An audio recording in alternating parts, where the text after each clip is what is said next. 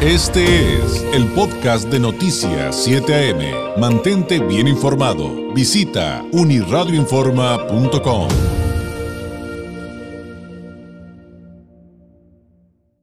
Eh, le agradezco enormemente que vuelva a platicar con nosotros Jorge Luis Vargas. Él es investigador del poder del consumidor. Eh, Jorge Luis, ¿cómo estás? Muy buenos días. ¿Qué tal, David? Buenos días. Acá a la hora, siempre un gusto y placer estar contigo y con tu foro. Gracias, gracias Jorge. Oye, pues eh, tienen un reporte sumamente interesante. Eh, creo que es, eh, y creo que vamos a coincidir muchas personas que nos acompañan, que nos ven, que nos escuchan esta mañana, Jorge Luis, en el que ustedes explican sí la desigualdad socioeconómica, educativa, de género, pero su relación, la relación de estos factores de desigualdad con la atención a la salud pública y en esta ocasión específicamente con la atención a enfermedades crónicas. Platícanos de qué viene el reporte y eh, pues algunos de los datos más importantes. Claro que sí, David, con gusto. Pues, pues sí, como, como lo dice, las enfermedades crónicas en nuestro país son son muy importantes, pues se posicionan en las principales prevalencias de, de, los adultos y en las principales causas de muertes. Estoy hablando específicamente de las personas con diabetes, las personas con alguna causa hipertensiva como infarto agudo miocardio, etcétera, enfermedad renal, el, el pues el clásico sobrepeso y obesidad y el síndrome metabólico que es un conjunto de todas estas enfermedades, ¿no? Hipertensivas, diabetes, eh, eh, algún eh, trigliceridemes, triglicéridos o colesterol, ¿no? Y justamente eh, estas causas se han relacionado con las partes o con las brechas más bajas, es decir, con el nivel socioeconómico bajo, con el nivel educativo bajo, etcétera. Y estos comúnmente se les relaciona a quienes tienen pues unos eh, pues más posibilidades, ¿no? Más ingreso, más educación, etcétera. Sin embargo, pues es importante resaltar a estos grupos vulnerables, pues tienen más riesgo de de empobrecimiento, más riesgo de tener alguna complicación, entre otros, ¿no? Por ejemplo, y para mencionarte algunos datos, la región sur, que es donde se ubica el mayor porcentaje de población indígena, así como el mayor índice de este analfabetismo, bajo índice de educación, podemos encontrar que el 58% de la población que vive en la región sur tiene síndrome metabólico, este conjunto de enfermedades crónicas, ¿no? Y asimismo, el 68% de la población que habla alguna lengua indígena tenía síndrome metabólico y esta cifra ha aumentado desde el 2006 hasta el 2018 en un 43%, es decir, está la alza. Asimismo, las personas que mueren por diabetes también se ha aumentado en un 139% en aquellas localidades que tienen población indígena alta y un alto porcentaje de marginación. Por otro lado, y, si me permites darte más datos duros, aquellas eh, eh, nivel educativo bajo, un nivel socioeconómico bajo, etcétera, pues se ha relacionado también con tener síndrome metabólico y de padecer alguna enfermedad, de conocer que tiene alguna enfermedad, pues el desconocer la enfermedad pues también te da pauta a tener mayor número de complicaciones por cualquier causa, estamos hablando como de diabetes, como alguna eh, hipertensión, alguna enfermedad, etcétera. Por ejemplo, también un dato que es muy, muy eh, alarmante es que el 54% de la población adulta en México no cuenta con alguna protección en salud, es decir, no cuentan con alguna derecho a biencia. Y quienes reportan este, eh, eh, este hecho que no tienen derecho a biencia, se les ha relacionado que se atienden en farmacias y esta farmacia, pues como nosotros la vemos en cada esquina que atienden por un, ingreso muy bajo, por un, por un monto muy bajo, pues no tienen algún seguimiento por cualquier enfermedad crónica y por ello se le relaciona con un menor control en la glucosa en personas con diabetes. Y este pues es un riesgo muy importante para llevar a cabo presentar perdón alguna complicación y por ejemplo a las personas que pues no no no no cuentan con, con algún servicio en salud pues tienen mayor riesgo a presentar un gasto en bolsillo no ellos pues pagan su su misma atención y pues eh, puede conllevar a un gasto pues mayor o catastrófico para el hogar y esto pues es muy importante a sí mismo. Por ejemplo también eh, hemos encontrado en esta en esta eh, por revisión de la literatura que, que vimos que el mayor consumo de bebidas endulzadas se encuentra en la región sur, justamente en esta población que tiene mayor porcentaje de población indígena y también en aquellas personas que tienen un nivel socioeconómico bajo. y los consumos de productos procesados, estos que tienen altas cantidades de grasas, azúcares, sodio, etcétera, pues también han aumentado en las poblaciones que se encuentran en la región sur y en un nivel socioeconómico bajo. Y esto es lo que te decía al inicio, que normalmente se le relacionaban estos factores de riesgo para enfermedades crónicas pues con los estratos más altos, con nivel educativo alto o nivel de ingreso alto. Pero también hemos observado que ha aumentado en las últimas décadas el consumo de, productos procesados en esta población.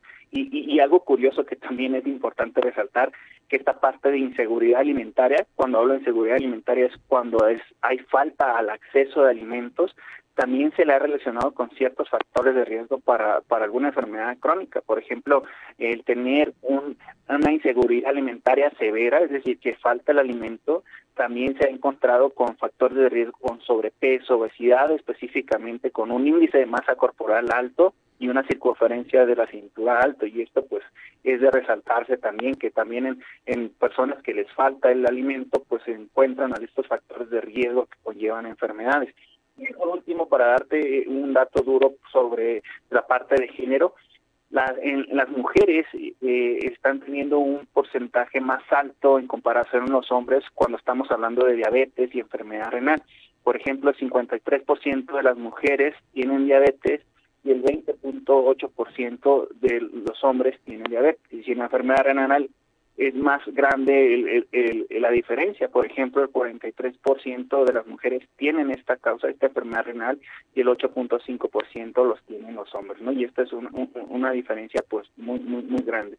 Y pues nosotros lo, que lo que estamos eh, haciendo es, pues, principalmente, pues, es una línea nueva para, para nuestra organización que vamos a tratar de indagar más. Es un primer acercamiento, ver cómo se encuentra esta eh, esta parte de desigualdades con la parte de enfermedades crónicas y tratar de indagar más específicamente pues en estas condiciones más vulnerables, específicamente pues en la región sur podemos observar la parte de Chiapas, la parte de Guerrero, la parte de, Oaxaca, en donde pues predomina muchísimo la, el ambiente alimentario besogénico, en donde se encuentran pues muy, muy, pues muy muy dentro las bebidas azucaradas, donde no hay mucho acceso a agua, hay baja educación, hay mucha marginación y sobre todo pues el, alto índice de población indígena, ¿no? Entonces, lo que, lo que esperamos es llevar a cabo pues eh, resaltar esta, esta, esta información, esta, estas causas que nosotros podemos relacionar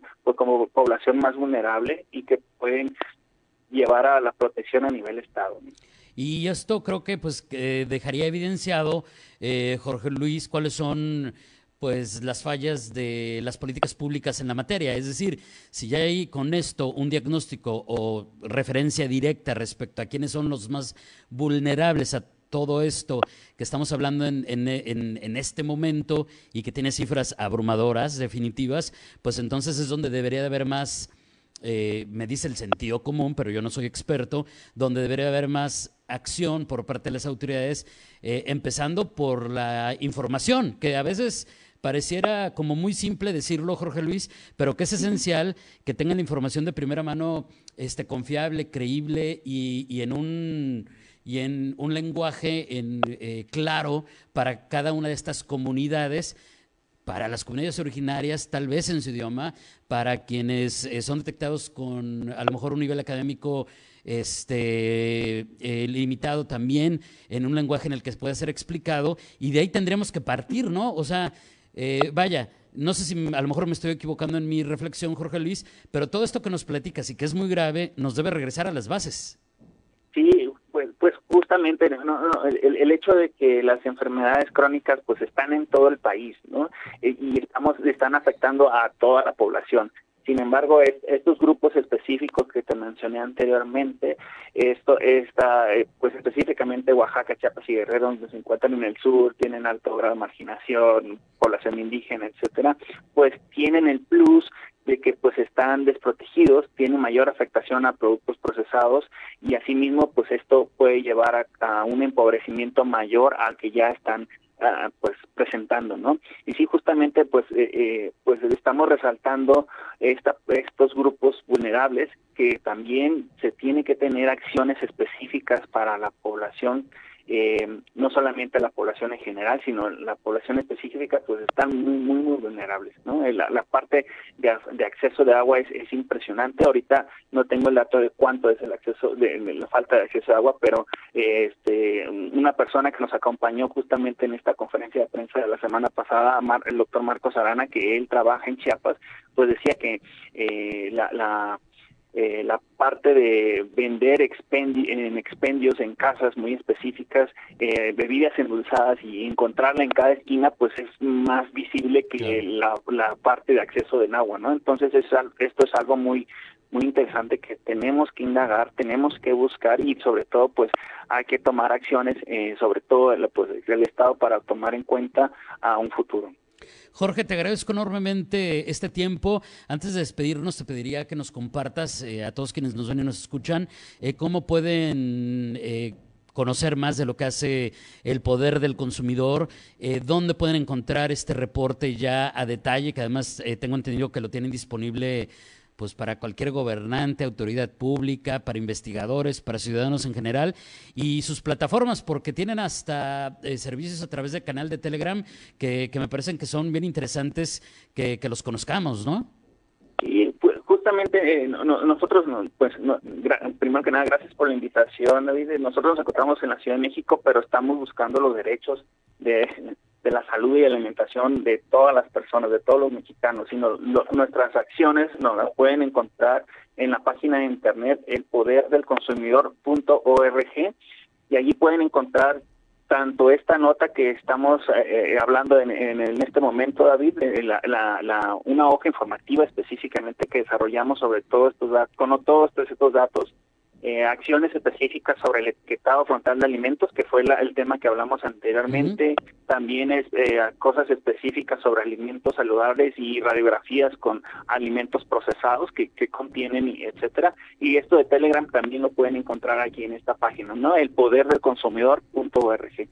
Te agradezco muchísimo, Jorge. Un abrazo a la distancia. Que tengas un excelente lunes, una excelente semana. Buenos días.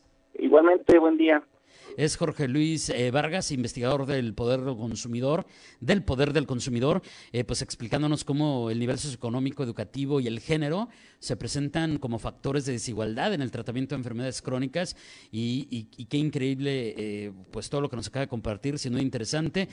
si quiere consultarlo a detalle, las cifras, el reporte completo, lo encuentra así en internet, El Poder del Consumidor. Este fue el podcast de Noticias 7am. Mantente bien informado. Visita unirradioinforma.com.